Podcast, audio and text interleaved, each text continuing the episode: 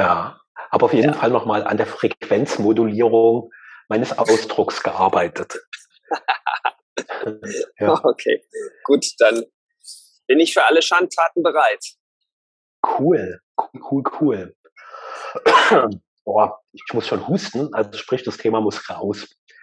So, ich habe mir heute entgegen unserer bisherigen Tradition mal ein Thema zurechtgelegt, was mich gerade sehr bewegt. Und wo ich so, also uns bewegen ja immer irgendwelche Themen. Also jeder, der uns schon ein bisschen äh, regelmäßiger mal gehört hat, wird denken, scheiße, das erzählt er doch jedes Mal. Und äh, aber dadurch, äh, dass es für mich immer wieder neu ist, ist es immer das Thema, was gerade dran ist. Das ist gerade das, weil die vor ein paar Wochen, die, die haben schon keine Bedeutung mehr so richtig. Die haben sich wie im Laufe der Lebenszeitlinie schon so ein bisschen eingetreten und sind jetzt Teil meines Erfahrungspflasters. Und jetzt habe ich schon eine riesen Intro gemacht und komme mal zu dem, was mich bewegt. Mich bewegt emotionale Bewusstheit gerade sehr. Ja. Und da äh, komme ich mal so mit meinen aktuellen Human Design Learnings um die Ecke. Und in puncto Emotion gibt es erstmal grob zwei Zustände, die Menschen haben können. Das eine ist, dass ihre emotionale Kraft, die in einem energetischen Zentrum quasi wie lokalisiert ist. Und dieses Zentrum sitzt so ein bisschen in unserem Verdauungssystem, da ist unser Nervensystem mit verbunden. Also da hängen ganz viele Dinge dran, die in unserem Körper einen extremen Einfluss haben. Und dieses emotionale System, das kann quasi wie zwei Zustände haben. Einmal ist es definiert und einmal ist es offen. Und meins ist offen, also sprich, ich nehme Emotionalität vor allem wahr und bin in meiner eigenen Emotionalität, gelinde gesagt, eher cool. Also ich kann zwar extrem emotional wirken, aber dann ist es eher so, dass ich meine Wahrnehmung der Emotionen des anderen, der beispielsweise definiert ist, quasi spiegle und die noch verstärke. Das ist nämlich so quasi wie die Grund, das Grundpotenzial von offenen energetischen Zentren, dass sie wahrnehmen, spiegeln und verstärken. Und mir juckt die ganze Zeit in der Kehle, ist echt der Hammer. Dass es so ein Thema ist, wo ich merke, ich komme ja auch schon jetzt mit meiner Einleitung, das ist ja auch schon so ein Drumrum-Zirkeln, anstatt mal direkt zum Punkt zu kommen, komme ich jetzt hier mit Haufen Wissen und Pseudo-Know-how, anstatt mal so ein bisschen auf die Dinge anzusprechen, die für mich gerade wesentlich sind. Wie ist das und, denn bei dir? Ja, also meine Offenheit, die, die hat noch so ein paar Spezifika. Also an diesem Emotionalzentrum kannst du dann auch gut ablesen, wie sich bei dir Emotionalität äußern wird mit hoher Wahrscheinlichkeit. Und in unserer Emotion, da sitzen auch sieben verschiedene Ängste mit. Und eine dieser Ängste ist unter anderem die Angst vor Unerfahrenheit. Also sprich, ich fürchte mich davor, mit Emotionen in Kontakt zu gehen, weil mir die Erfahrung fehlt. Und das trifft auf mich zu. Und da durfte ich in den letzten Tagen so mehrere sehr eindrückliche Erkenntnisse sammeln. Und das Leben hat mich mit ganz vielen verschiedenen Dingen konfrontiert. Und ich fange mal mit dem an, was am frischesten ist. Das hat nämlich auch mit Kindern zu tun. Und äh, gestern hatte ich mich mit zwei wundervollen Frauen getroffen, die genau denselben Energietypus haben wie ich. Die sind auch Projektoren und die sind jetzt nicht ganz so selten, aber auch nicht ganz so oft. Und gleichzeitig ist das ein Typ, der sehr speziell ist, weil er in unserer aktuellen Zeit eine große Aufgabe hat, dass die Projektoren beginnen, wirklich den Menschen wie eine Führung zu geben, wie man in ein neues Bewusstsein reinkommt, weil das ist die große Kraft, die in diesem Typus liegt. Und wir haben uns jedenfalls gestern getroffen und dann musste die eine von uns, musste dann ihren Sohn abholen, der da um die Ecke in die Schule ging und hatte so die Idee, hey, ich bringe ihn einfach mal mit dazu, der ist auch ein Projektor und hat den äh, kleinen Jungen mitgebracht. Also der ist neun Jahre alt, kam aus quasi der Ferienbetreuung und sprudelte gleich in seiner ganzen Lebendigkeit los. Und rückblickend konnte ich sehen, wie mich das sofort verunsichert hat, seine Lebendigkeit. Und wo sie dann noch gesagt hat, weil wir waren in einem Café, wo man drin sich den Kuchen holen muss, sie geht jetzt Kuchen holen, habe ich echt versucht, den Kleinen zu überreden, dass der mitgeht, weil ich total unsicher war in dem Moment, wenn ich mit dem ganz alleine bin. So, äh, scheiße, was soll ich denn dann mit dem machen? Und da kam meine Angst vor emotionaler Unerfahrenheit nochmal so richtig schön raus. Und im Rückblick habe ich dann gemerkt, dass ich immer nur so bestimmte Wege von Kontakt nutze, weil ich mich in denen sicher fühle Und alles, was da so ein bisschen von abweicht, das verunsichert mich ganz schnell und da ziehe ich mich eher zurück. Und Kinder sind für mich da eigentlich in meiner emotionalen Unerfahrenheit mal gelinde gesagt das Schlimmste. Weil mit einem Erwachsenen kann ich immer noch auf Smalltalk ausweichen. Da fühle ich mich zwar unsicher, aber da, da habe ich noch so ansatzweise die Kontrolle. Aber bei einem Kind bin ich komplett draußen aus dem Kontrollierbaren. Und deswegen bin ich so diesem kleinen neunjährigen Burschen total dankbar, dass er mich mal mit diesen eingefahrenen Bahnen der Kontaktanbahnung konfrontierte und damit auch deutlich wurde, wie ja, ich einfach mit dieser emotionalen Unerfahrenheit, also wie ich der bisher ausweiche, wie ich nicht damit in Kontakt gehe, weil letztlich Erfahrung kommt ja nur, wenn ich meiner Unerfahrenheit begegne und dann durch Erfahrung Erfahrenheit kreiere. Und solange ich aber immer vor der Angst stehen bleibe und nicht weitergehe, also mich von dieser Emotionalität, die da kommt, abschneide, werde ich keine Erfahrung machen und werde quasi auch nicht wachsen. Und das ist gerade bei mir sehr, sehr präsent und was, was mich gerade sehr belebt, mich auch sehr erfreut, mich da selbst zu beobachten, zu studieren und durch diese Erkenntnisprozesse ja ganz viel Leichtigkeit auch zu gewinnen, indem erstmal nur zu sehen, aha, so ist das bei mir. So ist das. Ja. Was bewegt das in dir, lieber Michael? Da kommt mir so eine Formel, dass, äh, dass, äh, dass man, dass ja in Unerfahrenheit das Potenzial der Sicherheit liegt. Ja, ja. Wenn, ich, wenn ich quasi äh, dann äh, diese Angst vor der Unerfahrenheit annehme, dann gehe ich ja, bin ich ja bereit für die Erfahrung und indem ich sie lebe, wird daraus eine Erfahrenheit aus der Unerfahrenheit und damit gewinne ich Sicherheit. Die Angst mhm. ist aufgelöst. Und ähm, ja, was da eben ganz klar als Riesenpotenzial schlummert, dass ich Souveränität über meine Emotionalität gewinne. Ja, also dass ich mich nicht mehr davor fürchte, sondern sie als Ressource anerkenne. Und so geht's mir auch, wenn ich mit, mit meinen ganzen Kindern zusammen bin. Und das bin ich ja von früh bis spät. Ich wachse mhm. unglaublich da als Mensch. Ja, und ich kann das gar nicht mehr missen. Ich war, wir waren unlängst ja in London zu zweit als Mann und Frau, ja, ohne unsere Kinder zum ersten Mal seit zehn Jahren. Und das war, das war eigentlich eine, ja, wenn man es jetzt ganz drastisch ausdrückt, eine trostlose Zeit für uns.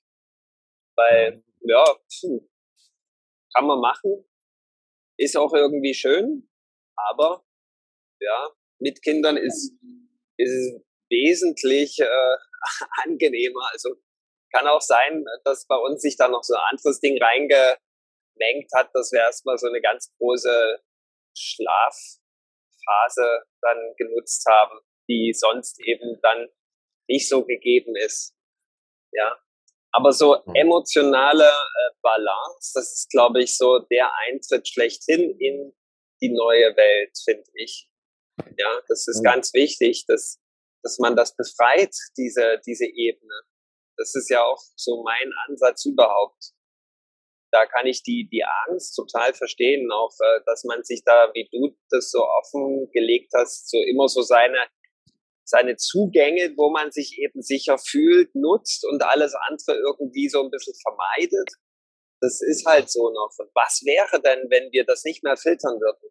Wenn wir uns quasi vom Leben tragen lassen würden, wo wir oder wie das Leben gern Kommunikation und Begegnungen möchte von uns. Das, ja, das kommt mir da so spontan. Hm. Und danke, du hast mir schon so schön äh, die Spur gelegt, zu einer größeren Theorie zu kommen, die sich dann, nachdem mir das klar wurde mit dem Jungen, die sich so in mir entwickelte. Und meine Theorie ist, also laut Human Design ist unser Emotionalzentrum das Zentrum, was sich als letztes entwickelt hat. Also das ist noch relativ frisch. Das gibt's erst so seit bisschen mehr als 200, 250 Jahren. Das ist neu. Also sprich, haben wir noch ganz wenig Erfahrung im Umgang damit. Und wie du schon so schön gesagt hast, ist das so ein ganz magischer Schlüssel als Übergang, wie wir als Menschen auf ein neues Level an Bewusstheit, an Miteinander, an auch Verbundenheit kommen können. Und das hat ganz viel mit dieser Emotionalität zu tun. Und wenn ich so von außen schaue, erlebe ich mich und die Menschen, die ich da bewusster beobachte, alle noch wie so totale Anfänger, also bestenfalls Kindergarten. die noch ganz unbeholfen mit dieser krassen Energie von Emotionen umgehen. Und das ist ja eine Energie, die sich immer miteinander entwickelt, also wo unser körperliches Wesen wirklich energetisiert wird, indem wir in Beziehung gehen. Und diese Energetisierung, die unser Körper in Beziehung entwickelt, da sind wir total unerfahren, teilweise sehr begrenzt, auch wie innerlich erstarrt, weil es da so viel ja unbewusstes Feedback in unserer Welt noch gibt. Sei nicht so laut, sei nicht wütend, sei nicht traurig, also so ganz viele Dinge, wo wir uns in unserer emotionalen Kraft von Anfang an reduziert haben. Und was ich total faszinierend finde im Human Design, da gibt es sieben verschiedene so Grundqualitäten, wie sich Emotionalität entwickelt. Und es gibt eine, die ist dann wie so eine Art Ventil, also bewusst zu entscheiden, wann zeige ich Emotionalität und wann nicht. Und in unserer menschlichen Entwicklung kommt das Ventil als letztes, nie als erstes, sondern als letztes. Bedeutet, wenn ich das mal aus einer größeren Ebene betrachte, dass wir erstmal unsere Emotionalität komplett ungefiltert erfahren, um dann durch die Fülle der Erfahrung zum Schluss bewusst mit dem Ventil umzugehen und das eben nicht kategorisch immer wegzudrehen, weil wir Angst vor unserer Emotionalität oder vor der Emotionalität anderer haben, sondern bewusst entscheiden können, diese Form der Emotionalität passt für mich gerade und diese eben nicht. Also dort eine Bewusstheit, wo man immer so schön sagt, eine Grenze setzen, aber solange ich emotional unbewusst bin, ist diese Grenze immer aus dem Verstand konstruiert und aus meiner Sicht gelinde gesagt totaler Murks. Ja, und das ich, fasziniert mich gerade alles sehr. Ja. Also also ja, ich würde es ein bisschen softer noch formulieren, obwohl ich dir prinzipiell recht gebe. Äh, Formulierungssoftie. Wir, wir können ja einfach mal anerkennen, dass wir das bisher als Schutzreflex gebraucht haben, ohne mhm. den wir vielleicht sogar gar nicht überlebt hätten. Mhm.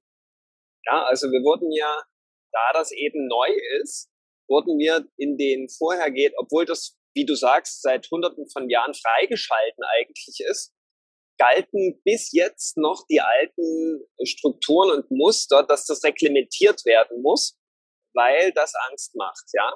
Und Angst wollen ja die Menschen nicht, ja. Also die wollen das ja vermeiden. Deswegen ignorieren sie diesen Teil, der eigentlich zur größeren Ressource führt.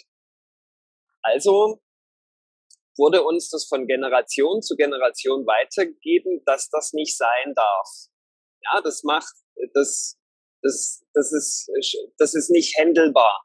Ja, da hatten die Leute einfach noch keinen Umgang damit. Deswegen sind fast alle Menschen bindungstraumatisiert. Die Bindungsebene, das ist ja das, wo das Um und Auf, finde ich, ja. Warum gehen wir keine Bindung ein? Weil wir Angst davor haben vor Kontakt. Ja, weil dann, weil dann immer im Kontakt diese emotionale Ebene wieder hochkommt. Und das fühlt mhm. sich halt bis jetzt, weil es so lange reglementiert wurde, an wie Schmerz. Ja? Deswegen kategorisieren wir und systematisieren wir unsere Beziehungen, äh, weil wir halt diesen Schmerz vermeiden wollen. Aber eigentlich ist das gar kein Schmerz. Eigentlich ist das wunderschön. Eigentlich ist das unser volles Potenzial, weil das direkt in Verbindung führt. Ja, und Verbindung, das, das, das ist, da können wir uns alle darauf einigen, das ist das, was wir eigentlich wollen. Ja? Aber da steht eben diese Kontaktangst davor und die, ich würde, ich würde eben anerkennend sagen, die ist berechtigt. Ja? Weil wenn wir uns jetzt einfach so zumuten mit unserer Emotionalität, dann, dann erfahren wir in aller Regel erstmal Zurückweisung und, und richtig äh, Sanktion. Ja, das ist nun mal so, weil ja niemand noch bereit ist. Das ist eher noch eine Nischenangelegenheit von Menschen, die dafür wirklich äh, bereit sind, Kontakttiefe zu entwickeln.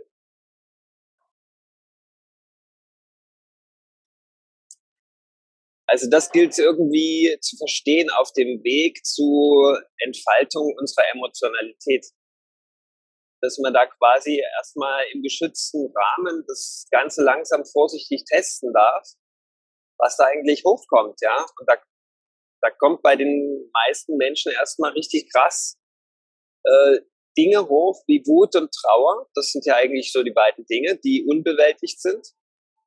Bis dann irgendwann, wenn man das halt, wenn man sich da halt in sicheren Umgebungen maßvoll zugemutet hat, die Liebe zum Fließen kommt. Ja. Vielleicht, vielleicht war auch Jesus, bei den äh, empfinde ich nach den Erzählungen und Berichten schon als emotional voll entwickeltes Wesen. Vielleicht war das gar nicht so lange her, ja. Vielleicht ist das auch nur eine üble Story, dass der vor 2000 Jahren gewirkt hat. Vielleicht waren das vor 250 Jahren. Kann ja sein, dass die Geschichtsschreibung da irgendwie irrt. Ja. Also halte ich für, für möglich. Ja. Wenn dem so ist. Oder das Human Design Modell irrt. Aber der hat ja im Grunde schon das vollständig erfasst, dass das unser Potenzial ist. Er hat ja die, die Liebe quasi, ja, versucht zu vermitteln. Und äh, das ist immer noch so zeitlos aktuell, was der gesagt hat. Das finde ich schon erstaunlich. Und äh, ja, mich wundert halt immer, dass der dann, äh, wenn ich mache ich jetzt nicht mehr, aber habe ich mir mein fast mein ganzes Leben lang Mühe gegeben, so sonntags beim Gottesdienst, wenn man halt die Geschichten von Jesus oder zu Weihnachten erzählen sollte, warum das nie so klar benannt wird. Warum es da immer irgendwie um Randphänomene geht. Ja, aber das Eigentliche ist doch, was er gesagt hat, die Liebe frei fließen lassen.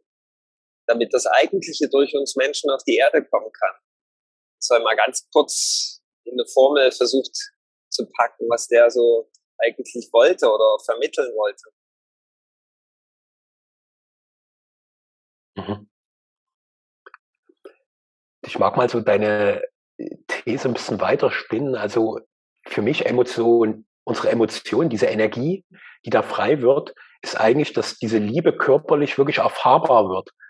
Und gerade auch diese Verkörperung, die ja uns erst zu menschlichen Wesen macht, so eigentlich so das letzte Refugium, wo wir noch ansatzweise damit in Kontakt kommen, ist Sexualität. Und weil aber die Emotionalität so begrenzt, so unterdrückt ist, ist natürlich auch unsere ganze Sexualität auf, zumindest meiner Beobachtung nach, auf ganz vielen Ebenen total fehlgeleitet. Also diese Kraft, die da drin schlummert, lebt sich ganz komisch aus. Und wenn ich mir angucke, wie verletzt wir gerade in körperlich sexuellen Dingen sind, ist das für mich auch irgendwie naheliegend, dass die von mir soeben spontan entwickelte Theorie eine gewisse Relevanz haben könnte. Unbedingt, ja.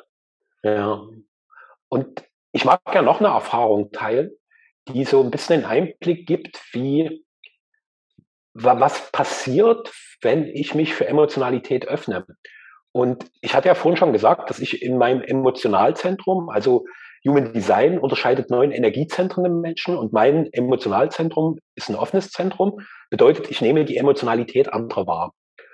Und während wiederum jemand, der dort definiert ist, der wirkt mit seiner Emotion in sein Umfeld hinein. Also der gibt diese Energie raus und ich als Wahrnehmender werde quasi von ihm in Anführungszeichen konditioniert.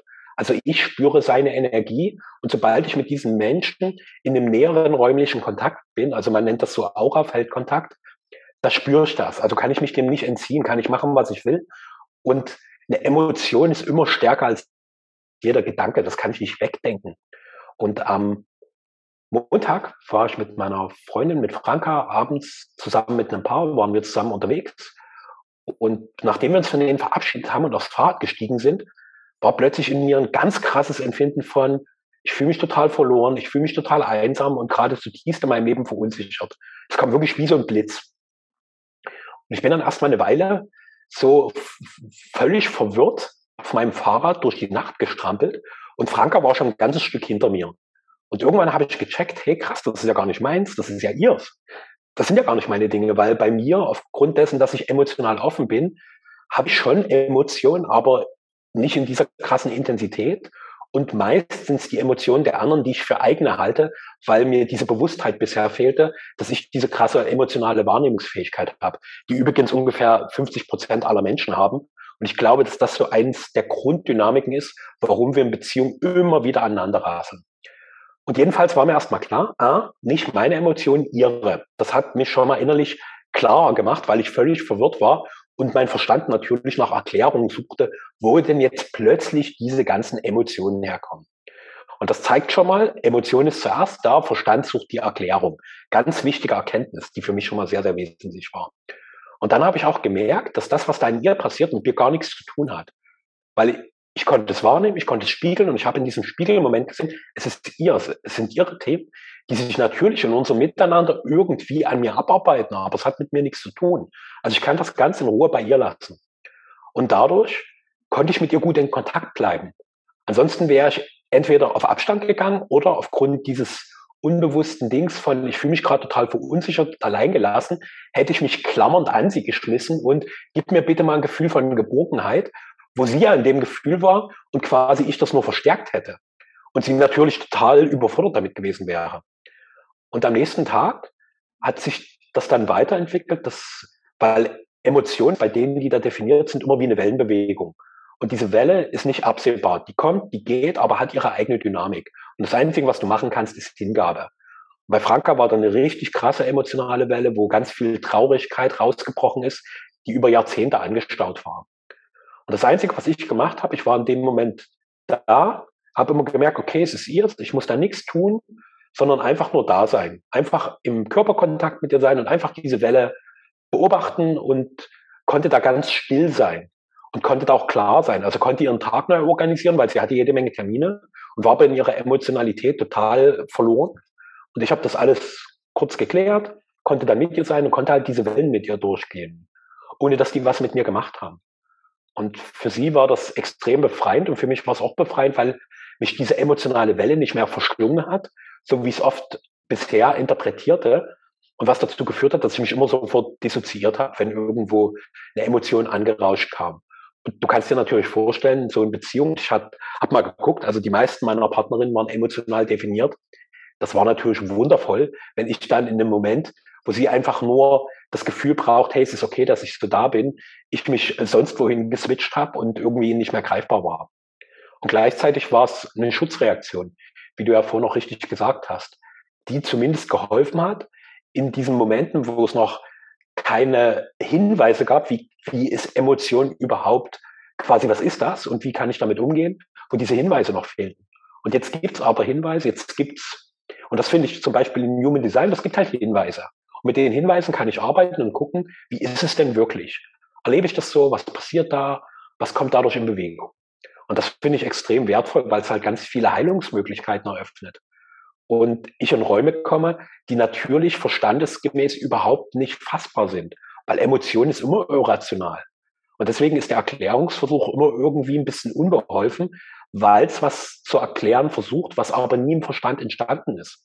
Gibt es übrigens auch sehr interessante Experimente, dass die Emotion immer zuerst da ist und der Verstand nur rückwirkend Erklärungen findet und das so modelliert, als wäre er zuerst da gewesen. Also der eignet sich wie die Emotion an und macht dann den lustig souveränen Erklärbär, um irgendwie einen Umgang damit zu finden. Ja, der ist sehr trickreich, der Verstand. Mhm. Und du hattest nochmal zum Verständnis dann das ganz klare Feedback von Franka, dass, dass das von ihr kommt und äh, äh, dass das gar nichts äh, mit dir zu tun hatte, dass du das einfach aufgenommen hast.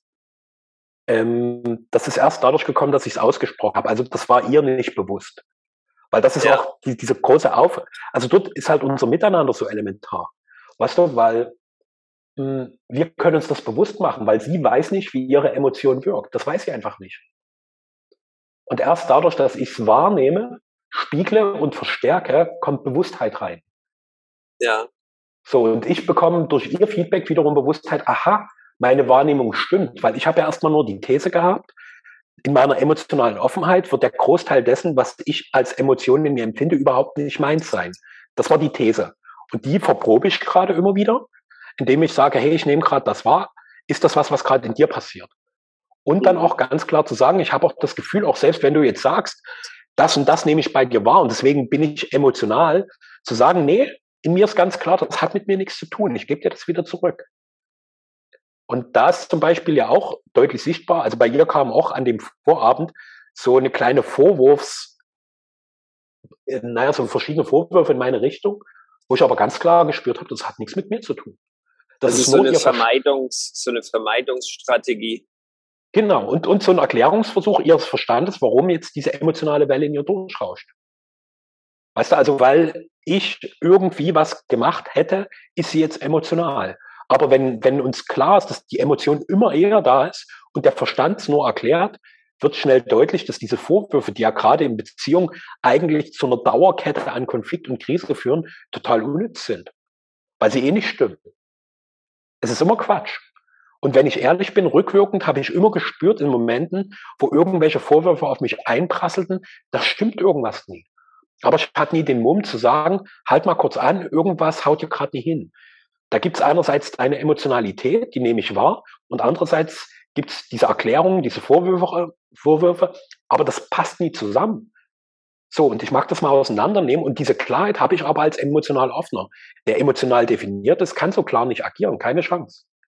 Der ist einfach in seinen Wellen drin und muss, muss quasi in Anführungszeichen durch diese Wellenbewegungen durch solange bis sie sich wieder beruhigt haben und die aufgewirbelte See des inneren Wesens wieder still und klar wird. Ja, der, der schnellste Weg, wie es wieder klar wird, ist für mich darüber zu sprechen, das mhm. auszusprechen, ich fühle Trauer. Das ist ein ganz mhm. einfaches mhm. Ding, weil dann bist du sofort befreit von dieser Energieblockade. Ja, ich denke, es ist äh, einfach äh, das Zeitalter oder die Zeitalter sind vorbei, wo wir das irgendwie, wo wir dann irgendwie drei Tage im Zimmer sitzen mussten und da irgendwie durchfühlen mussten. Das hm. quasi abmeditieren mussten. ja. ja. Und äh, das geht einfach darum, uns wieder zuzumuten und das auszusprechen. Ich fühle Wut. Nicht zu sagen, ich bin wütend, weil du das und das, sondern ich fühle Wut. So. Mhm. Zack aus. Weil das, das ist ja genau das, wo, wo, was man als ganz kleines Kind nicht konnte. Weil da hätte man ja noch mehr in die Fresse gekriegt. Ja, oder respektive, man hatte noch gar nicht so die Sprache dafür. Die ganz kleinen Kinder, die, die schlagen ja einfach wütend um sich. Und das wird sanktioniert, weil sie nicht sagen können, ich bin wütend. Oder ich fühle Wut noch besser. Und jetzt kommt mal meine These, so die, dieses pure, da mag ich mal kurz einhaken, weil dieses Aussprechen ist für mich, fühlt sich so ein bisschen an wie eine Kontrolle über diese Emotionen. Weil diese Bewegung, die da kommt, zum Beispiel bei Wut, mir ist gerade noch umgeschlagen, das ist die, der natürliche Ausdruck des Körpers. Und dort werden wir immer begrenzt. Und ist, da auch ja. beispielsweise bei Franka, da war halt der Vormittag, die hat halt extrem viel geweint. Und das musste halt alles mal raus. Und hätte sie nur gesagt, ich fühle Trauer, wäre aus dieser Emotionalität, diese Energie wäre nie frei geworden. Die wäre weiterhin in ihr gewesen. Also ist zumindest mein ganz klares Bild. Ja. Also weißt du, was ich meine?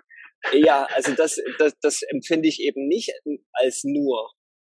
Weil, okay. weil, weil die Energie muss gar nicht raus. Das ist ja für mich das vollkommen falsche Bild davon, das Alte.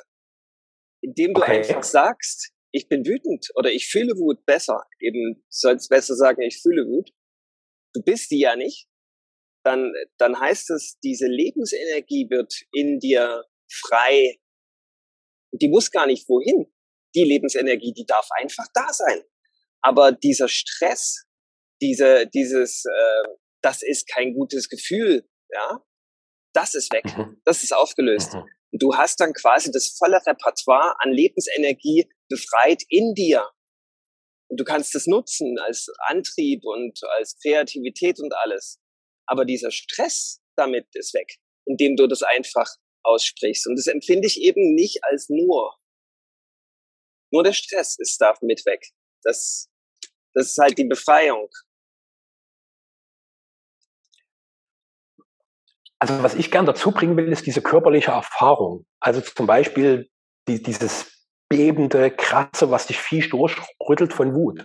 Weil wenn du es nur aussprichst und dort einen Cut machst, kann sich diese Energie, die körperlich sich in irgendeiner Form, die, die fließen will. Also die muss ja raus, klingt wie weg ich meine eher, dass diese Energie, die energetische Bewegung, die da kommt, das ist eine körperlich energetische Bewegung. Und dadurch, dass unsere Emotionen mit unserem Nervensystem zusammenhängen, ist es eine Ganzkörperbewegung, die wir überall spüren werden. Dass die durch den Körper frei fließen darf. Weil ich beobachte bei vielen, die quatschen dann, ich fühle Wut und ich sehe aber, dass die dass diese eigentliche Energie unterdrücken, die fließt nicht. Und, und, und deswegen bin, will ich da gerade so einhaken, weil das für mich, zumindest in meiner Beobachtung von außen, ein ganz großes Missverständnis bei ehrlichen Mitteilen und diesen ganzen Sachen sind, wo ich so merke, dort, dort ist aber noch ein Schritt, den, den übergehst du damit. Hast du es denn wieder, schon mal richtig gemacht überhaupt? Ähm, dort äh, hast du mich natürlich sofort am wunden Punkt erwischt, habe ich noch nicht gemacht. Ich ja, dann kannst du nicht drüber reden. Dann, dann, kannst du nicht drüber reden. Das ist, äh, das ist ganz ja klar. Und es ist wie, es ist wie ja. wenn Leute über psychoaktive Substanzen reden wollen und die haben sie noch nie genommen. Ja, das geht einfach nicht. Ja und nein, weil ich sehe ja nur die Leute, weißt du, die mir erzählen, die machen das und dann merke ich halt, nee, deine Emotionalität ist immer noch gebunden. Du lebst nicht, es, es fließt nicht frei. Und zumindest kann es jetzt natürlich sein, dass ich fieserweise ein Urteil über was fälle, wo ich nicht weiß, wie es wirkt, weil es geht ja nicht unbedingt ums Werkzeug, sondern immer um den Anwender. Und mir geht es nur darum, den Anwendern von emotionalen Werkzeugen Bewusstheit mitzugeben, was zumindest für mein Empfinden extrem elementar ist. Und das ist diese körperliche Erfahrung, wirklich die Emotionalität frei fließen zu lassen. Also ich bin auch dafür, die Emotionalität frei fließen zu lassen. Cool. Ja, aber ich erlebe das halt so, dass sie dann befreit ist, wenn ich, wenn ich mich damit zumute, indem ich das jemandem wirklich mitteile. Wenn ich da wirklich damit in Kontakt gehe. Und das geht halt für mich ganz gut, ohne um mich zu schlagen oder in Heulkrämpfen auszubrechen weil es ja im Grunde alles Liebe ist. Und du transformierst sie quasi zurück in die Liebe. Ja? Indem du einfach äh, diesen Schmerz auflöst, dass du das niemals jemand sagen dürfst. Ja, das, das ist ja die, die Bremse. Ja, dass wir nicht da, das in Worten mitteilen dürfen, weil wir dann richtig in die Fresse kriegen. Und diese Angst ist einfach unberechtigt. Allerdings wenn wir sie jetzt im Alltag einsetzen und wir treffen auf jemand, der nicht geläutert oder transformiert ist, dann kriegen wir in die Fresse. Das ist einfach die Einschränkung dabei, was noch wie ein Paradoxon wirkt. Aber reden wir in 30 Jahren mal darüber, dann werden wir merken, wow, ja, genau, das ist es. Das ist zumindest meine ganz starke Gewissheit, weil ich halt ganz viele Menschen kenne, die jetzt schon damit in Ordnung sind. Jetzt fahre ich gleich in den Tunnel. Ich hoffe, der Kontakt nicht reißt nicht ab. Mhm. Ups, mhm. muss ich meine Spur noch voreilig wechseln. Danke, dass er mich reinlässt. Immer wieder Engel da. Hörst du mich noch? Ich höre dich noch, ja. Super. Mm. Also für mich ist gerade ganz faszinierend, so, weil ich so, ich bin ja da wahrnehmend und du bist in diesem emotionalen Feld definiert. So, und ich merke, ah, ich habe dich so ein bisschen an deiner Emotion gerade gekitzelt. So, also zumindest für mich, was ich nehme das ja ultra fein wahr. Das wirst du vielleicht noch gar nicht spüren, aber ich spüre das schon. Und da merke ich schon, wie ich so ein bisschen auf Distanz gehe, wie ich versuche, dich zu beruhigen, weil das ist so, dass äh, die Vermeidungsstrategie des Offenen, so, dass ich dann dir lieber entgegenkomme, um dich quasi in deiner Emotionalität nicht weiter zu reizen, dass die vielleicht ausbricht. Und meine These, ich stelle die trotzdem mal wieder hin, es geht eben nicht nur ums Aussprechen, sondern es geht vor allem ums Durchfühlen. Und Aussprechen kann ein Teil sein, und mir ist jetzt auch klar, warum das bei dir funktioniert, aber viele Menschen brauchen da einfach was anderes. Und ich kenne bisher offen gestanden niemanden, den ich für emotional frei halte. Da bin ich noch niemandem begegnet. Und mein, meine, quasi meine Kraft ist ja, ich spüre das halt. Weißt du, so du in dem Sinne, das klingt jetzt vielleicht ein bisschen fies, du wirst es anders wahrnehmen als ich meine Wahrnehmungssensorik ist da einfach viel ausgeprägter, weil ich dort quasi wie ein weißes Blatt alles aufsauge, was von Menschen kommt. Und ich bin bisher niemandem begegnet. Was es nicht heißt, dass es den nicht gibt, nur ich habe noch nie getroffen. Mhm.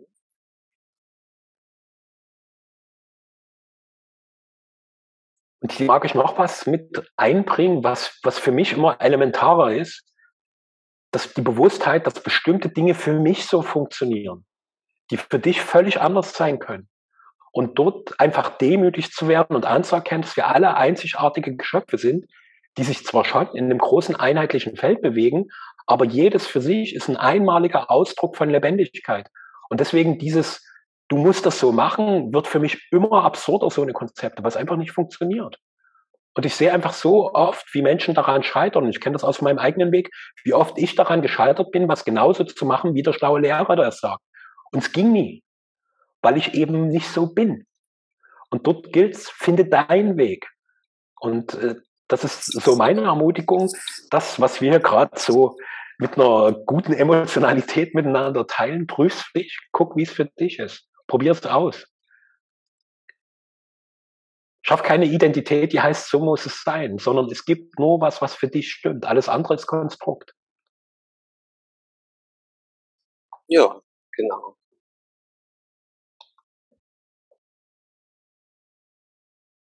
Hm.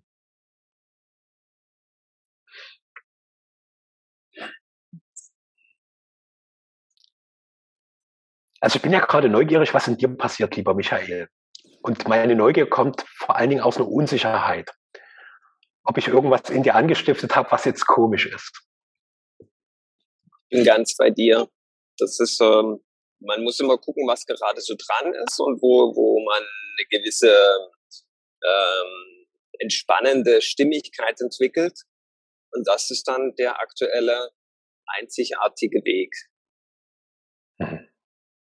Plus eine Sache vielleicht, äh, unser Podcast-Format äh, hat ja nicht äh, den Anspruch, nur unemotional zu sein. Oder sehe ich das falsch? Überhaupt nicht. Also es soll ja gerade reinkommen und dadurch, dass wir beide dort quasi wie gegensätzlich sind, kriegt es ja gerade dadurch Schmackes. Und ich wollte nur sagen, dass meine Tendenz dazu ist, das eher zu vermeiden und eine Pseudo-Harmonie herzustellen, weil ich mich davor fürchte, dass du diese Kraft rausbolst.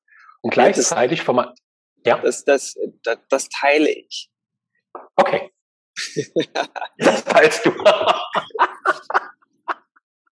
ich bin natürlich äh, genauso wie du irgendwo ein harmonieempfänglicher äh, oder süchtiger fast schon Mensch, ja, der guckt, dass es für allen passt. Und das ist natürlich auch ein Stück weit meine Traumatisierung, wo, wenn ich das nicht mache, dass ich dann mit meinem Schmerz in, in Berührung komme. Natürlich hm. neige ich auch so ein bisschen zu, zu Schmerzvermeidung und damit auch zu, zu, zur Lebensvermeidung, klar.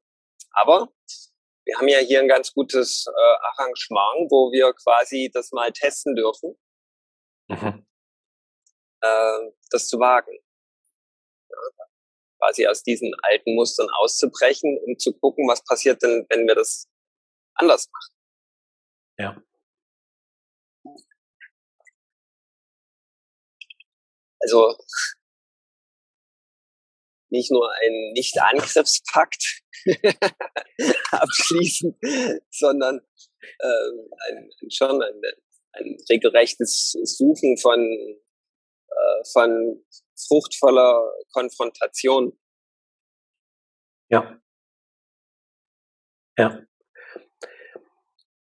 Also da kommt doch so ein altes Prinzip, was wir schon mal vor längerer Zeit in unserem Podcast wie rausgearbeitet haben, so dieses radikale Zumuten.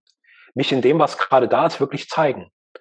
Und ich kann für mich nur sagen, dass das ein Moment ist, wo ich von dir immer so wie ein bisschen zurückgeschreckt bin und gleichzeitig spüre ich aber, dass wenn ich dort bleibe, so unsere gemeinsame Entwicklung wie stockt. Ja, genau. Dass, dass, dass, dass wir nicht wirklich in Kontakt kommen und ich auch deine Intensität immer nur, äh, ja, quasi in einer gewissen Filterung mitbekomme. Und auch zu sehen, ich muss davor keine Angst haben. So, das ist intensiv, aber das ist nicht schlimm. Ja, es, äh, es geht ja nicht darum, am Ende Recht zu behalten, sondern mm -mm. eine Haltung mm zu beziehen. Und die, mhm. die vielleicht dieses Ding wirklich los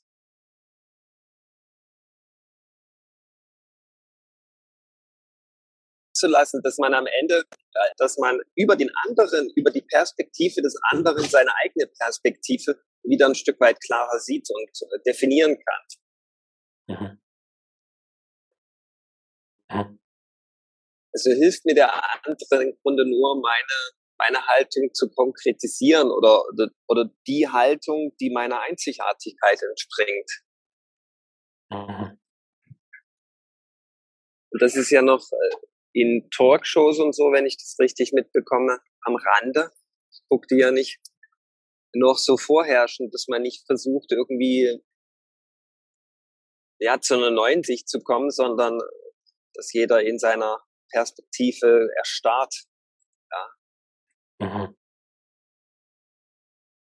Also ableitend oder zusammenfassend könnte man jetzt äh, zu unserer Episode sagen, dass beide Wege interessante Wege sind und man mhm. wie nach Bedarf gucken kann, wann ist was dran. Ja. Das fände ich spannend. Manchmal mhm. ist es dran, das auszuagieren und manchmal ist es dran, das sich im verbalen Kontakt äh, zu öffnen und damit quasi das Bindungstraumata äh, zu lösen. Und manchmal will man aber einfach auch Holz hacken gehen. Zum Beispiel. ja. Mhm. Mhm. Und ähm, der Streit, der verhindert im Grunde, dass man weder das eine macht noch das andere. Mhm. Mhm.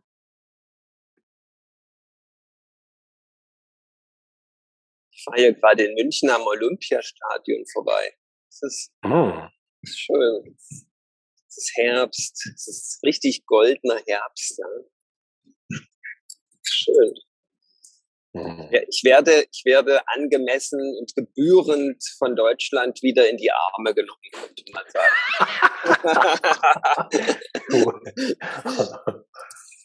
hm. ah, dann genieß mal die Umarmung der deutschen Nation. Danke für den Exkurs.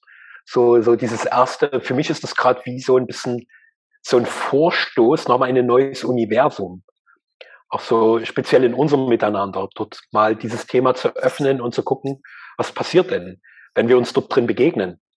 Und eben nicht jeder an seiner Position festhält und die für die richtige hält, sondern einfach guckt, was, was bewegt's denn da in mir und diese Bewegung, weil Emotionalität ist einfach eine krasse Bewegung. Das ist eine krasse motorische Kraft, die aus der Tiefe unseres Körpers kommt.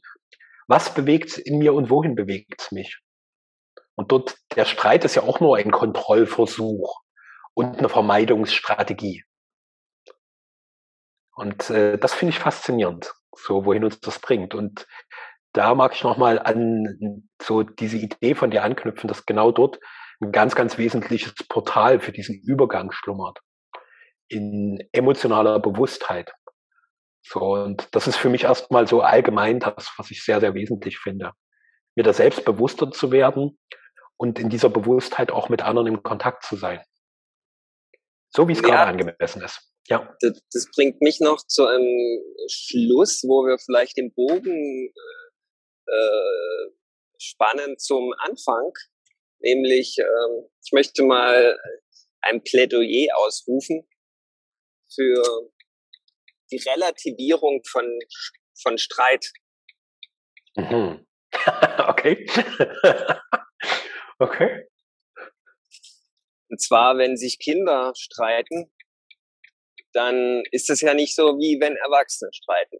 Wenn Erwachsene streiten, dann führt es zu Verhärtung von Positionen und jeder ist dann quasi mehr oder weniger in seinem eigenen Schmerz aktiviert und muss dann irgendwie sich mühevoll, anstrengend ein abmeditieren, um das Wort nochmal zu sagen, um dann wieder in, in harmonische, energetische Fahrwässer zu gelangen. Und das ist bei Kindern nicht.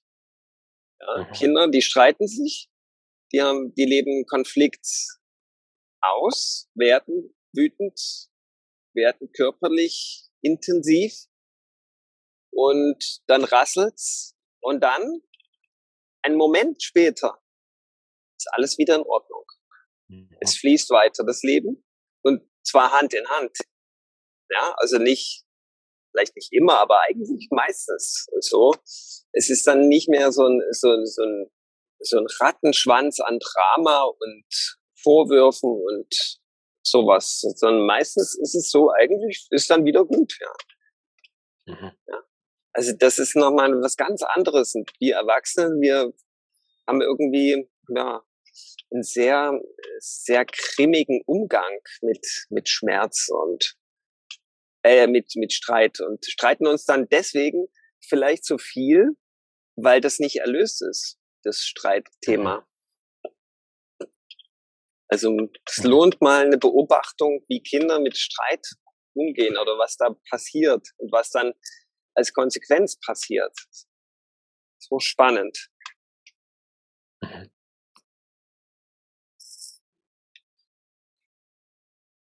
Hm. War jetzt so quasi mein Schlussplädoyer. Sehr gut. Dort stimme ich dir direkt zu. Danke für die gute Reise, die du in deinem Wohnmobil vollzogen hast und die wir gemeinsam in dieser Podcast-Episode vollziehen durften. Wunderbar. Ich danke dir. Hm. Danke fürs Lauschen und bis zum nächsten.